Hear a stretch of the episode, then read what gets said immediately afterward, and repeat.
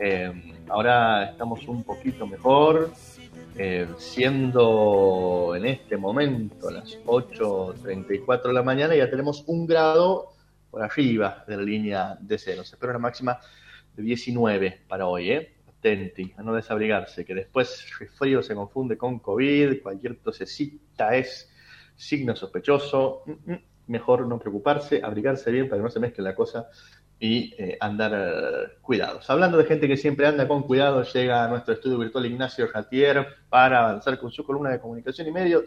Le damos la bienvenida. ¿Cómo le va? Buenos días. Muy buenos días y como siempre ando con cuidado.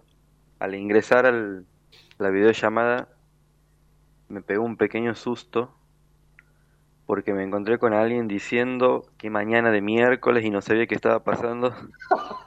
no, no, no, no, estamos, estamos aquí. Este es el lugar. Ah, este estamos, estamos, bien, estamos, estoy bien ubicado. Sí, estamos saliendo por la FM, nos están escuchando hasta Fernández más o menos, sí, estamos. Buenísimo, buenísimo. Pero no hay ningún problema con la mañana. Está todo bien con la mañana. mañana de, miércoles, como mañana será mañana de, jueves. Así. Ah, usted enganchó, claro. No, no, todo bien. Todo bien, ¿sabe qué? Aquí la pasamos bien, no, no tenemos de qué quejarnos realmente. A pesar de que extrañamos a nuestro compañero Nicolás Sales, nos deja un vacío importante, pero bueno, ya va a estar de vuelta con, con nosotros, ¿eh? Creo que pasado mañana andaría. La, largas vacaciones he tomado. No, no, no lo pondría así, no lo diría así, pobre tu helado. este, que eso, eso lo haya reconvertido quizás en un momento este, para, para amenizar el aislamiento, bueno, está bien. No vamos a poner, no nos vamos a poner a analizar cómo cada uno la pilotea, pero ahí vamos, ahí vamos. ¿A usted le ha pasado? Se, se lo extraña, se lo extraña, Nico.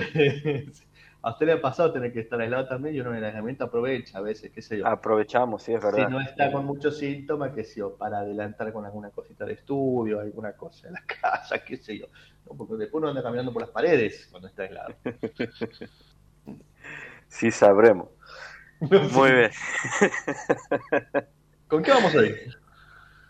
Si hablaran las paredes. Hoy vamos con, con vamos a reflotar unos apuntes que, que ha publicado el investigador Martín Becerra sobre un tema que venimos laburando, venimos conversando en la columna, que es el de la moderación de contenidos, ¿no? Y, y en estos apuntes que están publicados en, el diario AR y también están publicados en, en, el blog Kipu de, de, Martín Becerra en, su WordPress, en su página de, eh, personal, eh, discuten un tema que me parece muy sensible, muy importante y que cada vez tiene más lugar en la, en la agenda de discusión política, que es cómo lograr eh, disminuir la desinformación cómo lograr controlar discurso de odio, ¿sí? son cosas diferentes, información discurso de odio, y al mismo tiempo garantizar eh, la libertad de expresión, seguir protegiendo la libertad de expresión. Es un, un, un, gran debate, ¿sí? aquí Becerra va, va presenta 10 tesis y algunas conclusiones para, para, para, para discutir esto, ¿no? Y la, primera tesis de, de Becerra es, bueno, en toda sociedad, todo grupo humano, hay reglas que establecen qué es lo decible y qué es lo no decible. Es lo primero que va a decir. Y aquí me, puedo enganchar con, con, algunas lecturas que por laburo justo estoy, estoy desarrollando. Estamos leyendo muchas etnografías y cosas a las que no estoy tan acostumbrado. Eh, y por ejemplo, el, otro día estaba leyendo la, etnografía de Maurice Godelier sobre los Barulla de Nueva Guinea.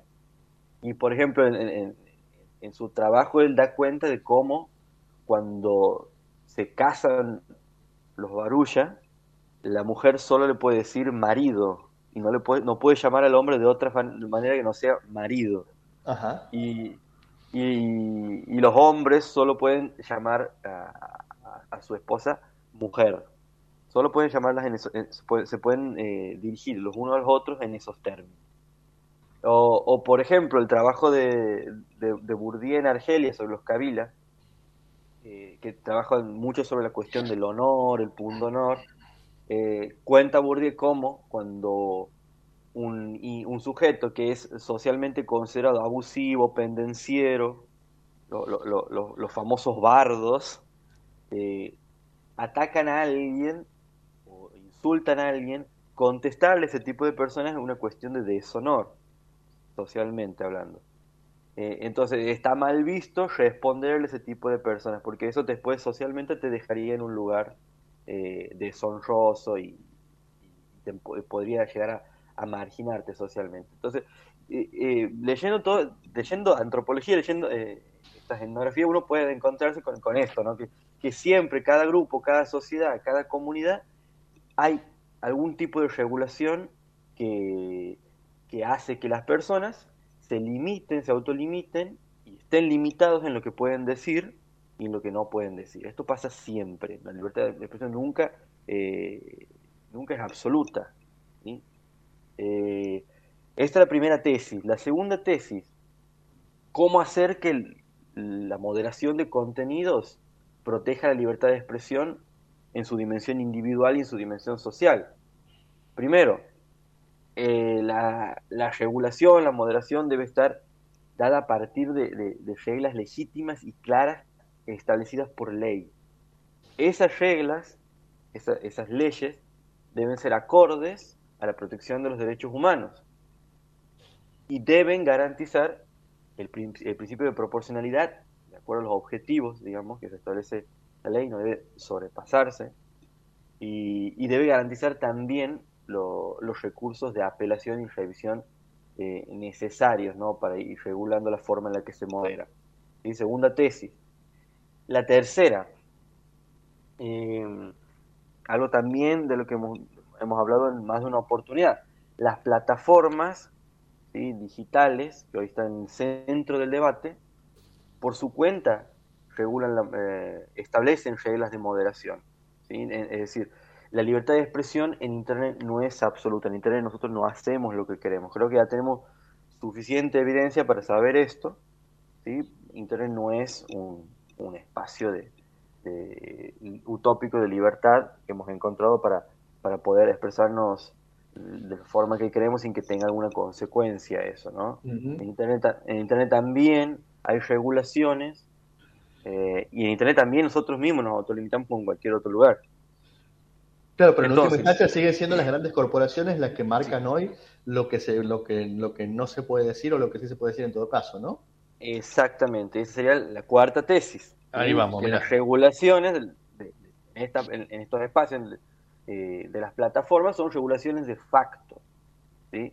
Y además de ser regulaciones de facto, son regulaciones mutantes, es decir, que se van moviendo ¿sí? muchas veces de acuerdo a los intereses eh, de las plataformas y, nunca de, acuerdo a principios claros, ¿no?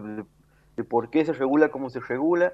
Muchas veces las plataformas se contradicen con, esos con esos eh, acuerdos que nosotros firmamos al, al, loguearnos y al, ingresar en ellas, eh, dependiendo del caso, esos textos interminables que nosotros le ponemos sí, estoy, acepto, estoy de acuerdo, muchas veces las plataformas son eh, contradictorias con eso mismo que nos hacen eh, aceptar a nosotros.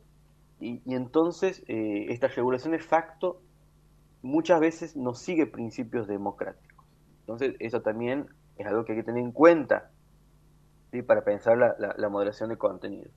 Siguiente, los medios tradicionales son también fuentes de desinformación porque allí también se atenta, este, por ejemplo, contra la salud pública, como hemos visto en, en, estos tiempos pandémicos, ¿no? Eh, Nos quedará siempre la imagen de Viviana Canosa tomando esa botella de perfil.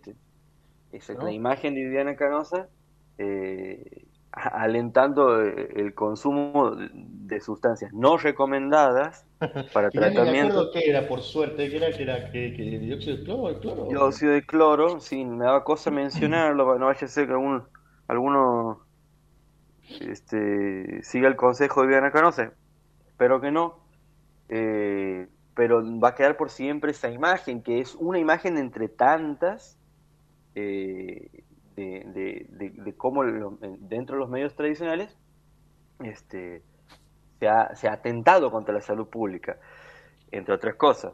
Eh, pienso también ¿no? en cómo los medios tradicionales actualmente alimentan las discusiones en las plataformas y cómo en los mismos medios eh, tradicionales, eh, sobre todo en, los programas del mainstream, este, están llenos de, personajes y en realidad tiene un, círculo limitado de, invitados recurrentes, parece más, más correcto decirlo en esos términos, que encima muchas veces no, no, no son representativos de, de, los valores eh, sociales eh, mayoritarios, ¿no? O sea, personas con, con, con, propuestas, con, con, creencias y con posiciones políticas muchas veces marginales tienen este, eh, muchas horas en televisivos semanales para, para, para, para expresar sus opiniones, relegando otras otras visiones, relegando otras otras voces, ¿no?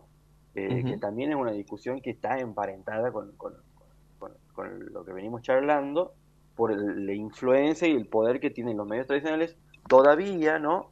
Para eh, poner sus discusiones, trasladar sus discusiones también en, las, en plataformas, ¿no?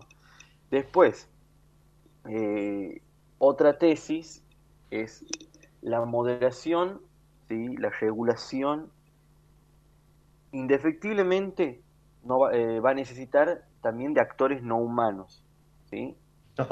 tesis muy interesante. Eh, ¿A qué nos referimos con esto? No, no va a alcanzar con que sean personas de carne y hueso las que garanticen la moderación de contenidos. de hecho, ya, sucede así esto, ya, es algo que, que, se da en los hechos, eh, y nos, referimos a los algoritmos, ¿no? Los famosos algoritmos que, vale aclarar, están eh, producidos por humanos, y por ende también tienen sus sesgos, eh, pero va a ser imposible regular y lograr que convivan la lucha contra la desinformación y la, y, la protección de la libertad de expresión este, sin utilizar algoritmos. ¿Por qué? Por la, por la complejidad de, la tarea, por la cantidad de datos que, se manejan eh, en, las plataformas, es imposible que no se recurra a, algoritmos este, que deben sobre todo enfrentarse no solo a esa complejidad y enorme cantidad de datos, sino que deben estar preparados, tanto humanos como no humanos, para enfrentarse a diferentes condiciones de enunciación, ¿no? Porque muchas veces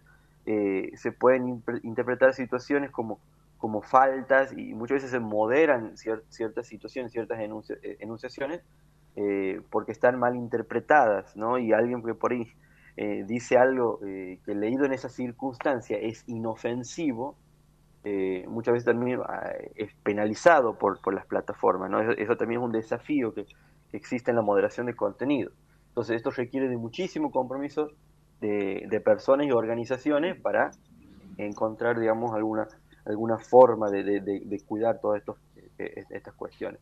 Después, es necesario eh, seguir aclarando algunas cosas eh, para no confundir, por ejemplo, que se confunde mucho fake news con discursos de odio, noticias falsas con discursos que, que, promuevan la agresión o incluso en el caso más extremo la, la, eliminación de, ciertos grupos y sectores de la sociedad.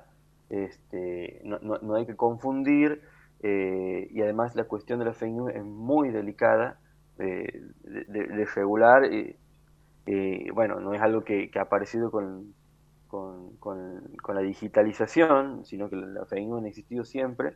Eh, y hay otra cuestión también, ¿no? la, discusión pública, más allá de que uno eh, se esfuerce y siempre bregue porque, porque mejore en su calidad. La, conversión pública nunca ha sido de un, oasis de calidad ni nada por el estilo, este, sino que los insultos, las chicanas y demás, eh, siempre, siempre lo que predomina. Entonces, eh, hay que tener cuidado también uno cuando, cuando, se regula en, este sentido, que no se vaya la mano ¿no? Para, para seguir garantizando y protegiendo la libertad de expresión. Em, después, hay que preguntar a la hora de, pensar en cómo moderar contenidos, quiénes son los que van a establecer las reglas, con qué criterios, esos criterios tienen que ser claros, y bajo el control y la supervisión de quiénes. ¿sí? Porque esos que arbitran deben también estar a su vez controlados, supervisados y deben estar eh, vigilados en el buen sentido eh, por la sociedad. Eh, eso también nos lleva a preguntarnos sobre los modos de, de, remoción, ¿no? ¿Qué es lo que se puede borrar? Eh, ¿qué, contenido se puede borrar? Y, hay que especificar y ser muy claros a la hora de regular en qué casos es legítima la remoción. ¿sí? Eh, y finalmente, ¿sí? como este, la última tesis que propone eh, Becerra está relacionada mucho con, sus conclusiones provisorias. Él dice que, bueno, que las respuestas a este desafío eh, deben ser simultáneamente regulatorias, corregulatorias y autorregulatorias, multisectoriales y multipartidarias. ¿Por qué? Porque él dice que el desafío es cooperativo y cuanto más abierto, democrático y participativo sea ese debate, más legítimas, plurales y respetuosas de los derechos humanos van a ser las respuestas, dice, dice Becerra. Entonces, aquí hay un desafío, cómo lograr que, que, las regulaciones no sean unilaterales, porque si las plataformas regulan de facto, estamos hablando ¿no? de regulaciones que son unilaterales, eh, pero si los estados intervienen eh, en esta cuestión sin dar participación a la sociedad civil, sin dar participación, eh, participación a diferentes organizaciones, a diferentes sectores, a diferentes grupos, partidos y demás, vamos a seguir por, un camino de unilateralidad y, no es lo, los resultados por ese camino no suelen ser los mejores para el, para el desafío que estamos presentando aquí, ¿no?